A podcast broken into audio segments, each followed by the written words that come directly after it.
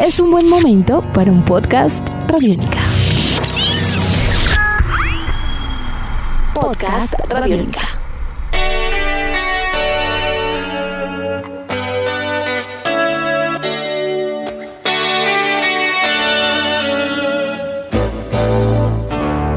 Bienvenidos a otra emisión de Podcast Rock and Roll Radio, un producto de Radiónica desarrollado por el señor Andrés Durán, arroba Andrés Durán Rock, y quien les habla Héctor Mora, arroba Mora Rock bajo la producción sonora de Juan Jaramillo, Jairo Rocha y la captura de Andrés Cristancho.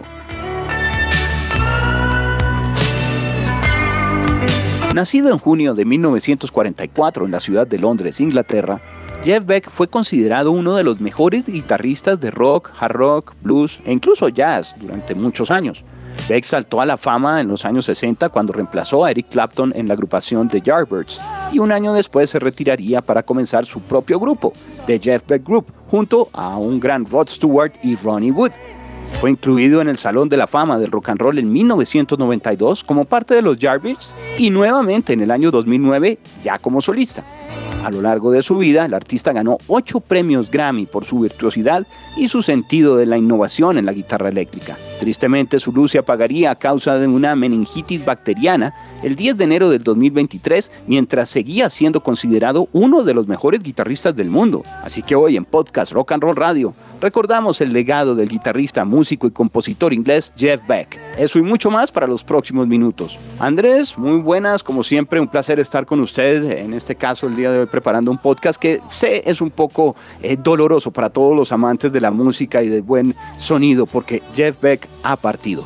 Héctor, muchísimas gracias eh, por su bienvenida y como siempre muy agradecido de estar con usted en este Rock and Roll Radio Podcast y agradeciendo a todo el equipo que hace posible este. Eh, es muy triste para mí, Héctor, haber recibido la noticia el pasado 10 de enero del 2023 de la muerte de Jeff Beck, ya que yo personalmente eh, de la Santísima Trinidad, que son Eric Clapton, Jimmy Page y Jeff Beck, siempre tuve un sumo aprecio hacia Jeff Beck y quién lo pensara, Eric Clapton ha tenido sus deterioros de salud y eh, ha dejado de tocar y de, hacer sus punteos como solía hacerlos. Jimmy Page también ha estado un poco relegado de, grabaciones, eh, ha estado un poco, eh, digamos, más ocupado con lo que tiene que ver con todo el catálogo, remasterizándolo y haciendo box sets, mientras que el señor Jeff Beck nos demuestra todo lo contrario. Él no ha hecho sino lanzar buenas producciones. de hecho, su más reciente producción producción 18 con Johnny Depp eh, salió seis meses antes de su muerte. Así que estamos hablando de un hombre que eh, estaba en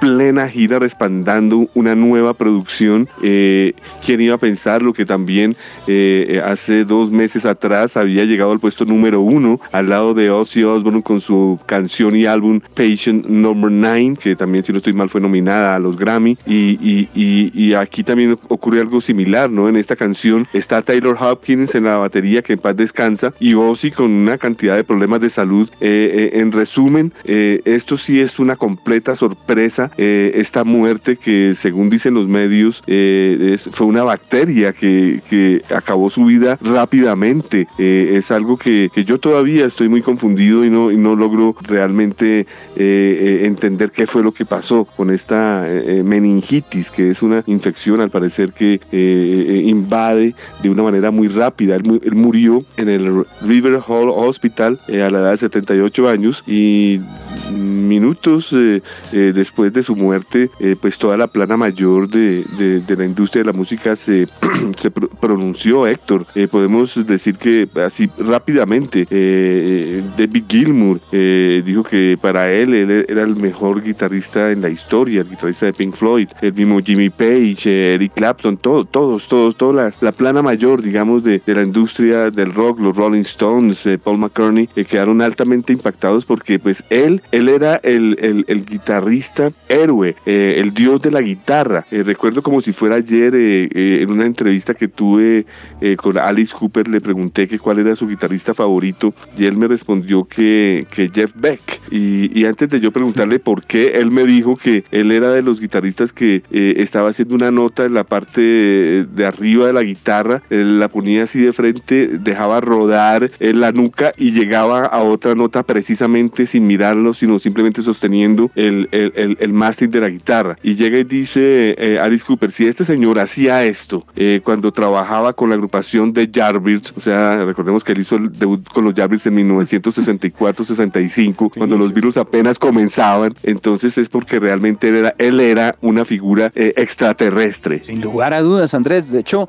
para muchos guitarristas era el héroe de guitarra, es decir, el dios de guitarra de muchos guitarristas que para muchas personas ya son dioses de por sí. Y estaba en una lista en la cual podrá haber algunos cambios con los años dependiendo del, del medio y demás, pero normalmente cuando encontramos el recuento de los grandes guitarristas de la historia del rock, eh, dentro de esos cinco puestos vamos a encontrar a un Jimi Hendrix, a un Eric Clapton, a un Keith Richards, a un Jimmy Page y a un Jeff Beck. No vamos a discutir el orden de pronto en este podcast porque daría casi que para un podcast aparte, pero estamos hablando de una figura que tiene el respeto total de la comunidad de, de músicos y que honestamente ahora que ya ha partido y, y pues escuchamos su música desde otra perspectiva, eh, creo que sí tenía un grado superior a muchos de los otros guitarristas que hemos estado eh, mencionando y reseñando. Su sensibilidad, su característica de composición, su dominio del instrumento y sus aportes al desarrollo de la guitarra eléctrica, porque pues sí, hay grabaciones con acústica y todo, pero él era guitarrista y lo decía, la guitarra eléctrica eh, le permitieron aportar de una manera increíble para el desarrollo y la interpretación de este instrumento nuevas técnicas, nuevas visiones, ambientes, atmósferas, una nueva forma de hablar. lo invito, Héctor, a que recorramos su discografía rápidamente para darnos cuenta de, del gran valor de su obra eh, discográfica. El primer disco que él tuvo con los Jarvis fue el álbum For Your Love en 1965, cuando reemplazó a Eric Clapton que venía del álbum inmediatamente anterior, que era un concierto bien conocido como Five Live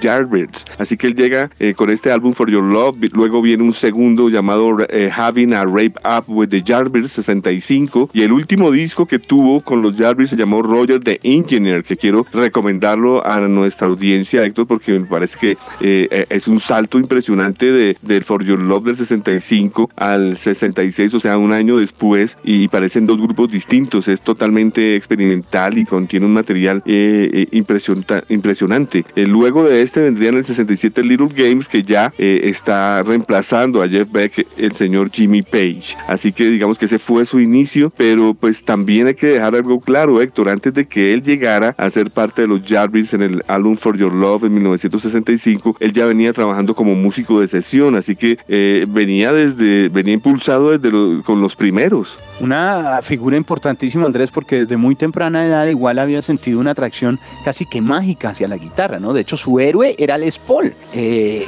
quien, quien claramente dentro de un desarrollo tal vez un poco más incluso de jazz en, un momento, pues logró seducir y, y captar la atención de un joven Jeff Beck que tomaría todos estos elementos para llevar pues no solo el tocar sino la guitarra eh, como decimos a, otro nivel dentro incluso probando diferentes estilos y diferentes eh, géneros. Eh, su estilo instrumental por ejemplo estamos hablando de, hace muchísimas décadas ya era admirado por muchos de los músicos que trataron de desarrollar también un rock instrumental protagonista incluso desde los años 90 este estamos hablando repito de un innovador para su época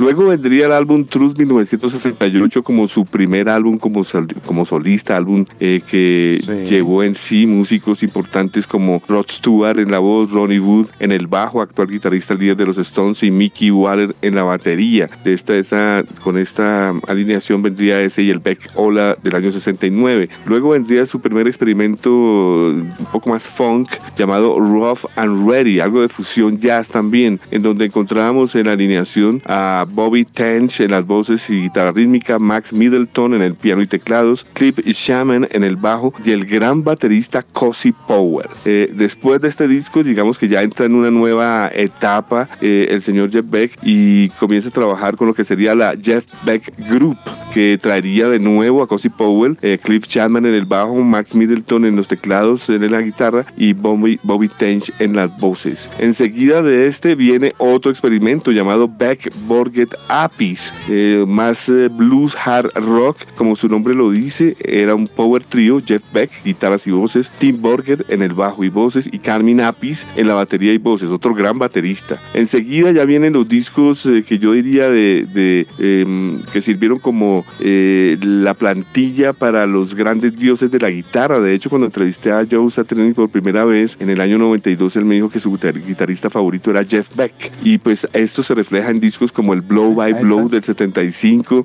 el Wire del 76, e inclusive yo metería ahí al There and Back del 80, que es uno de mis discos favoritos, con, pues, ya con una maestría de, de, de, mm, eh, digamos, eh, de presentación al lado de, de Jan Hammer en los teclados, Tommy Hymas en los teclados, Simon Phillips en la batería, Mo Foster en el bajo, una gran alineación. Luego ya viene una etapa que digamos es más... Perdóneme que lo interrumpa. Hay una parte clave, porque usted de ese blow by blow no podemos dejar atrás que comienza la etapa comercialmente hablando también más exitosa de él ya como solista, alejado un poco de lo que era Jeff Beck Group y demás, porque con ese álbum llegó al número 4 dentro de los 200 de Billboard. Fue un discazo, incluso él, él, alcanzó a, a dedicar allí con toda una sensación especial todo su tocar a otras figuras que ya de por sí eran, eran muy importantes, ¿no? Aquí encontramos canciones que igual serían destacadas casi que hasta el día de hoy, como el famoso Cause We Ended as Lovers, que está dedicada a Roy Buchanan. Entonces, eh, ya había un éxito y un respaldo comercial para esos mediados de los años 70, desde ese Blow by Blow que usted mencionaba, que creo que es importante como agregar a toda la, la cadena de lo que viene después con ese Wired que también usted estaba reseñando. Disco instrumental, ¿no? Hay que tener eso muy claro, el Blow by Blow. Eh, bueno, como lo venía diciendo, después del There and Back entra en una etapa eh, complicada, duraron cinco años para salir el álbum Flash. Eh, recuerdo que en MTV lo programaban muchísimo con la famosa canción People Get Ready, un cover de Curtis Manfield. Y pues ahí él entró en un eclipse raro, digamos, en su carrera musical hasta que por fin regresa en el año 89, cuatro años después, con un álbum tan bueno que ganó premio Grammy llamado Jeff Beck Guitar Chop. Aquí de nuevo se vuelve a, alinear con Tony Jaimes en los teclados, pero trae a Terry Bossio en la batería a manera de power trio. Le fue muy bien a Jeff Beck con ese regreso a finales de los 80, inicio de los 90. Luego viene el Crazy Legs, que es una especie de, disco homenaje a Gene Vincent, así que podemos decir tranquilamente que es un disco de rockabilly. Me parece que ahí, ahí hay una especie de experimentación retro, eh, pues me parece que, que es conspicua, no, no, no es que eh, sea algo exótico para él. Enseguida ya viene la última etapa, Héctor, que ya es la etapa electrónica, la etapa ya en 2000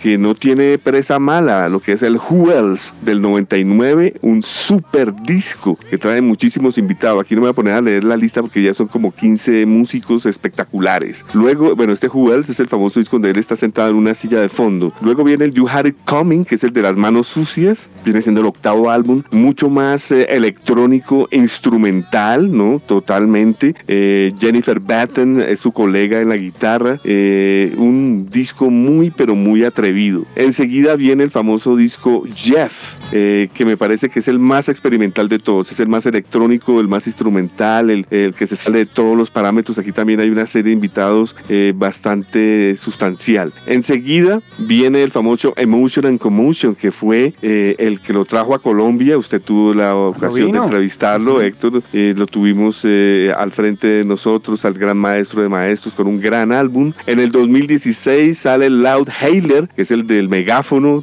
carátula blanco y negro. Oh, eh, es un discazo. Acá entramos a un blues, soul, hard rock, en donde incorpora la vocalista Rosie Bones, David Solasi en la batería, Giovanni Palotti en el bajo, Carmen Vandelberg en la guitarra eléctrica. Es un disco impresionante, Héctor. Aquí yo ya veía que ya, eh, ya como lo dijera, eh, ya en una dimensión muy, pero muy elevada. Cuando uno oye el Loud Hailer del 2016, uno dice que, bueno, ese señor va para otro planeta. Y finalmente el 18, que sí es un disco que reposa ya toda esa cruzada experimental, electrónica, y aquí ya es un disco mucho más, digamos, a manera de covers, pero covers eclécticos. Aquí hay covers de Killing Joke, de los Beach Boys, de Marvin Gale, de los Miracles, de Velvet Underground, de los Everly Brothers. Y es un disco donde pues está acompañado Jeff Beck eh, por Johnny Depp, que se volvieron grandes amigos. Ellos ya habían grabado un par de sencillos y no sé si usted recuerda el famoso Isolation, el cover de John Lennon Héctor, que fue justo antes de lanzar este disco 18. También una ronda de vocal de músicos impresionantes como Vinny Colaiuta en la batería, Ronda Smith en el bajo, Pino Paladino en el, en el bajo también, o sea, músicos de cinco estrellas. Sin lugar a dudas, Andrés, pues yo creo que puede estar él muy contento de todas maneras. Ese último álbum que salió junto a Johnny Depp llegaría a la posición número 38 para álbumes ingleses, número 183 dentro de los 200 de Billboard, algo que no era ajeno, repito, desde ese eh, Blow by Blow, que de hecho es el disco que lo presentó en 1975 con la posición más alta dentro de esos 200 álbumes en toda su carrera. Igual con álbumes como tan, tan exitosos como los que usted traseñó ahorita, con esa importancia musical como el Emotion and Commotion o el, el Out Healer, el último y todo eso, él ya había regresado a listados, incluso desde el Jeff Beck Guitar Shop del 89, estaba muy bien posicionado, pero nunca alcanzaría el éxito de ese Blow by Blow a nivel de ventas. Su legado es importantísimo, creo que justamente una figura tan, tan destacada y digamos un músico de tanto nivel, el hecho de encontrar que por ejemplo su producción del 2022 fuera junto a un Johnny Depp, que no es un virtuoso de la música, sino una gran, pues, un gran actor, no es para nadie extraño si es cercano al rock and roll que Johnny Depp toca, canta, ha contado con varias experiencias en tarima, no solo con lo de los Hollywood Vampires, eh, pero creo que aquí en encontrar que una figura del nivel de Jeff Beck estuviera con Johnny Depp presentando un álbum completo corresponde no solamente a, de pronto una visión de que sonaron bien las canciones, sino que hay una amistad y hay una honestidad frente a qué quiere hacer de música, porque el disco no por eso fue, eh, digamos, opacado o de una promoción tímida o algo así. Es un álbum que recibió muy buenas eh, reseñas en general, digamos. Obviamente son estándar, son muchas canciones que son covers que usted mencionaba, pero que de alguna manera reflejaban una conexión especial y mágica. Yo creo que él lo hizo ni siquiera por amistad, sino porque se sentía a gusto. Creo que ha sido uno de esos músicos que nos demuestran que podía estar tranquilo haciendo lo que quería cuando quería. No, Jeff Beck es una figura que todo el mundo reconoce con su carrera como solista, así haya estado con los Yardbirds y los otros proyectos, pero nunca fue un músico que se diera a conocer por estar tocando como guitarrista de una banda en donde su nombre quedara en segundo plano. Nunca.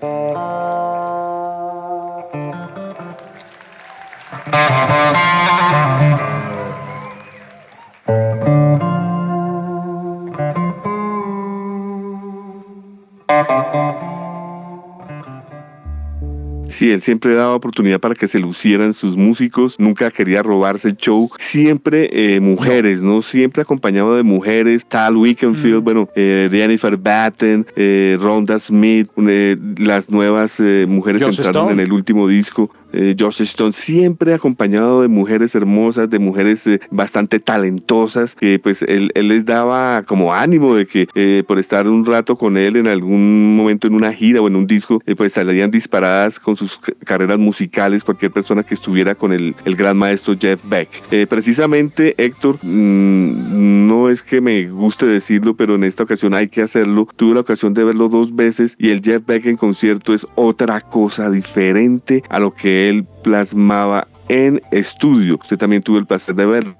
Este señor iba mucho más allá de los, eh, mm, de los, de, los límites. Eh, la primera vez que lo vi fue con CC Top, abriendo a que eran grandes amigos, no fue la única gira, hicieron muchas más. Luego tuve el placer de verlo en un festival de blues de BB King y por tercera vez aquí en Bogotá. Así que me gustaría rápidamente también hacer una reseña de sus conciertos, que como muchos artistas de los años 70, curiosamente, en la mitad o más del 70% de su carrera musical no tuvo discos en conciertos, sino que la arremetida viene en los 2000. Así que es muy sencillo, Héctor. El primer disco se llamó Live in Japan, año 73, que es prácticamente el Beck Borget Apis, pero en concierto. Luego vendría el más famoso, Jeff Beck with the Hammer Group Live 77. Ese sí es fácil de conseguir, no es como el de Japón, que es carísimo y difícil. Y ya en adelante entramos del 2006 al 2017 con grandes conciertos que quiero recomendarlos como Live at the BB King Blues Club, Live in Tokyo 99, Live a Ronnie Scott's, para mí el mejor 2008, eh, Exclusive Grammy Museum 2010, The Rock and Roll Party Honoring Les Paul, ese es encantador porque es rindiendo tributo a Les Paul, pero a su vez a Jim Vincent, o sea que hay, rockabilly por doquier, Imelda May, por ejemplo, canta ahí en ese disco. Luego viene uno fantástico, Héctor, que se llama Live Plus, o sea, Live Más, en vivo más, del 2015, donde la saca del estadio, yo diría, es de los mejores conciertos que le he visto. Y el último que presentó fue el del 2017, uno llamado Live at the Hollywood Bowl. Eh, lo compré en vinilo triple triple que viene acompañado con DVD en donde pues hay una extravaganza, Héctor, porque aquí el, concierto trae grandes invitados, invitadas, hay una parte que dedica al rockabilly, o sea, parece, parece una revista de Broadway, ese disco de Live at the Hollywood Bowl, es excelente.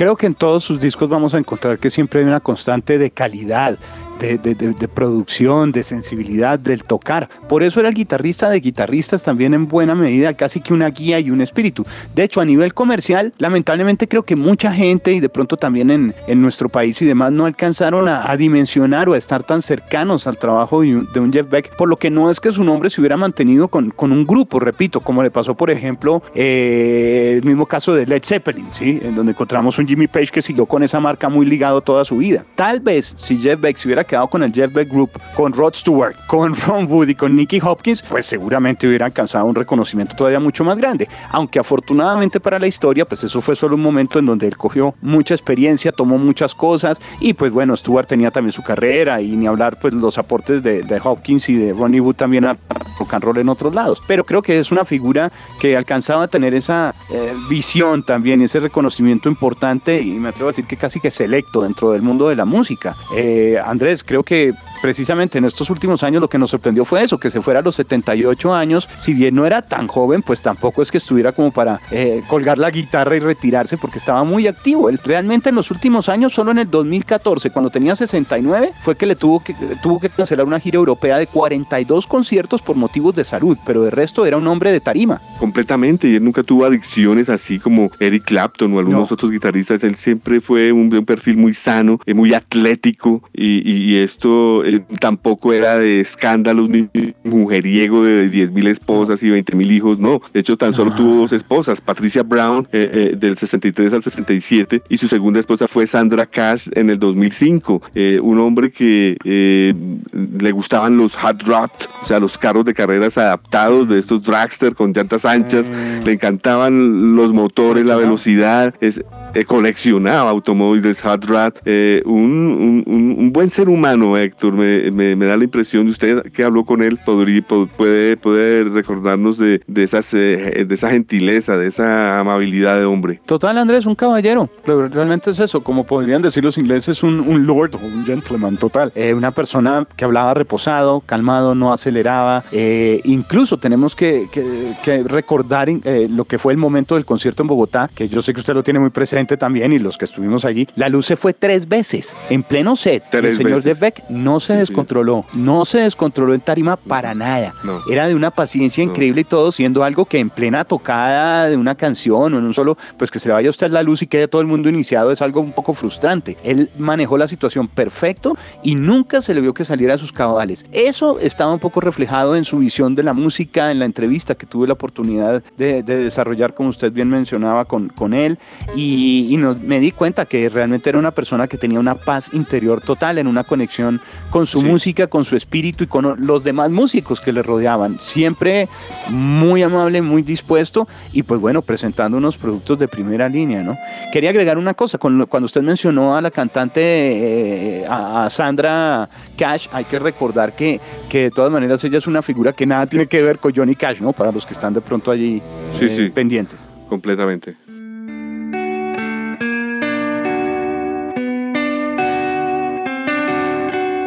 Me parece que lo que usted dice lo podría yo acompañar que cuando en los tres cortes de luz que hubo, normalmente queda la batería, pues es lo único que se oye porque el, resto es electrónico y no, no va a tener amplificación. Y a él no le importaba y seguía tocando con la batería y sonreía, como diciendo, ay Dios mío, bueno, hagámosle, hagámosle que va a llegar. Y llegaba la luz, seguían tocando y volvía y se iba y se reía de nuevo y, se concentraba sin luz y sin, y sin monitores y sin nada. Y cuando regresaba la luz caía otra vez como cayendo en la nota. Increíble el señor. Sí, sí, sí, un gran despliegue, Andrés.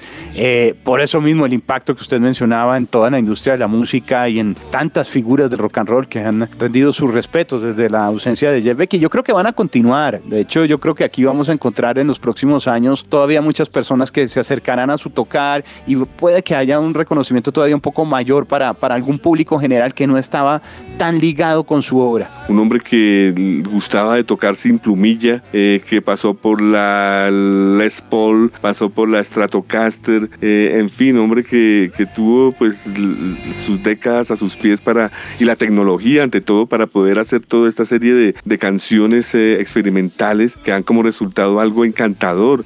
vuelvo y repito, desde los grandes guitarristas en el mundo, en la historia, Jeff Beck sin lugar a dudas era el que iba más adelante de todos, el que más experimentaba, el que no tenía miedo a, entrar en cambio en, en campos inhóspitos y siempre lograba su cometido. Increíble Jeff. Jeff. Vamos llegando casi que al final de este podcast Rock and Roll Radio, Andrés. Claramente podríamos hacer, creo que una serie de desayuno con Jeff Beck tranquilamente y, disfrutar de toda su música, porque hay mucho, mucho material, todo especial para disfrutar. Pero hay algo en particular que usted sienta que estamos dejando por fuera para este inmemoria en el día de hoy. Bueno, solo una cosa, y es que hay un disco perdido de Jeff Beck y tuve la suerte de que me lo regalaron porque lo busqué intensamente y no lo pude conseguir. Y el maestro Jorge Barco, el líder de la agrupación Ship, me obsequió el famoso Frankie's House, que es una banda sonora, Héctor. Es, es un disco instrumental de Jeff Beck y Jay Leiber, una música escrita para una miniserie australiana que lleva el mismo nombre y pues que la, digamos, la temática es la guerra del Vietnam. Son 15 canciones realmente impresionantes, así que eh, busquen este disco perdido. Está entre la colección Beckology del 91 y el Crazy Legs del 93. Perfecto, pues queda un recomendado para disfrutar música de Jeff Beck que afortunadamente eh, pues alcanzó a dejar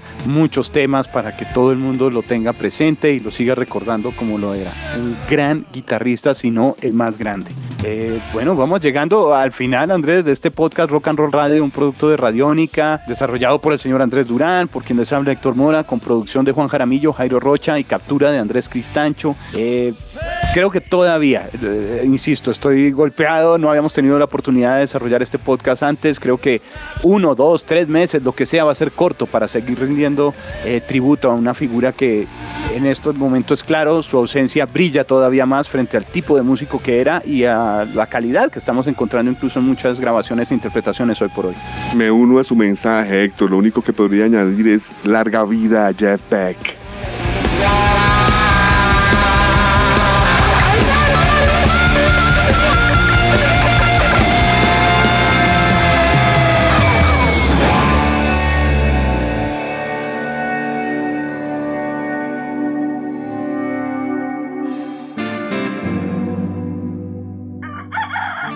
Hola, soy Fausto García Calderón. Hago parte del equipo de paz de Radio Nacional de Colombia y quiero invitarlos a escuchar Inquebrantables, Voces del Cambio, la serie de podcast en la que les traemos historias de gente excepcional que está cambiando la historia en lugares a los que ha llegado la paz. Sigan estos relatos que traemos desde las regiones colombianas cada mes. Encuentren este podcast en cualquier plataforma de distribución que prefieran y en nuestra página web Radio Nacional Co. Nuestros podcasts están en radionica.rocks, en iTunes, en RTVC Play y en nuestra app Radionica para Android y iPhone. Podcast Radionica.